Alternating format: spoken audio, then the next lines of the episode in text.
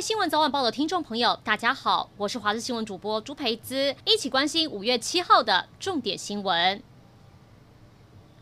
针对华航机组员染疫事件，昨天中央流行疫情指挥中心宣布对华航机组员展开清零计划，长程航班的居家检疫天数从三天延长到五天。但是为了避免航班受到影响，机组员在九天自主健康管理期间还是可以派飞工作，遭到机师工会质疑防疫做半套，应该是要十四天全面停止派飞。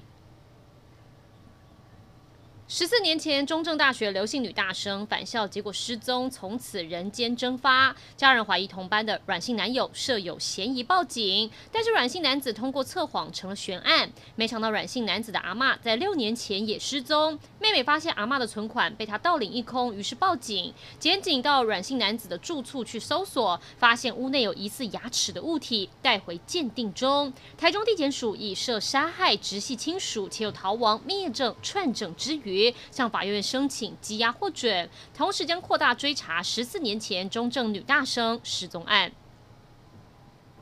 竹北的台元科技园区发生第一起中资委外企真挖角的案件，深圳的一家电子公司以侨外资名义，高薪利诱高科技研发人才，把研发成果带回中国。检方展开搜索，传唤三个嫌犯，持续扩大侦办。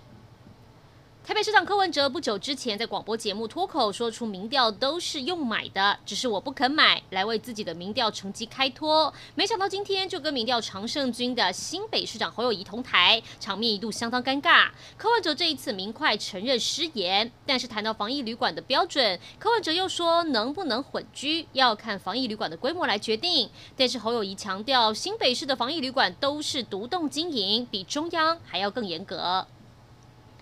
富比士杂志公布二零二一年台湾五十大富豪名单，首富是由台湾主要帮 Nike 跟 Puma 这些运动品牌代工的神秘鞋王鸿福实业张聪渊一家拿下，而身价高达一百三十八亿美元。张聪渊在台湾的工厂藏身云林乡间，乍看像农舍，公司也没上市，但同样由他创办的华丽实业，四月底才刚在中国深圳股市上市，股价大涨，才会一举登上台湾首富宝座。但是张聪渊行事做作风相当低调，神秘邪王封号当之无愧。新冠病毒疫情持续蔓延，美国屡屡传出亚裔遭到无端攻击的事件。最近在旧金山就有一个亚裔爸爸推婴儿车带幼儿上街，却在光天化日之下被一名非裔男子狂打。攻击者在短短六秒之内至少对受害者挥了十四拳，整个攻击过程都被录下来。也因为攻击事件频传，许多美国亚裔现在纷纷买枪求自保。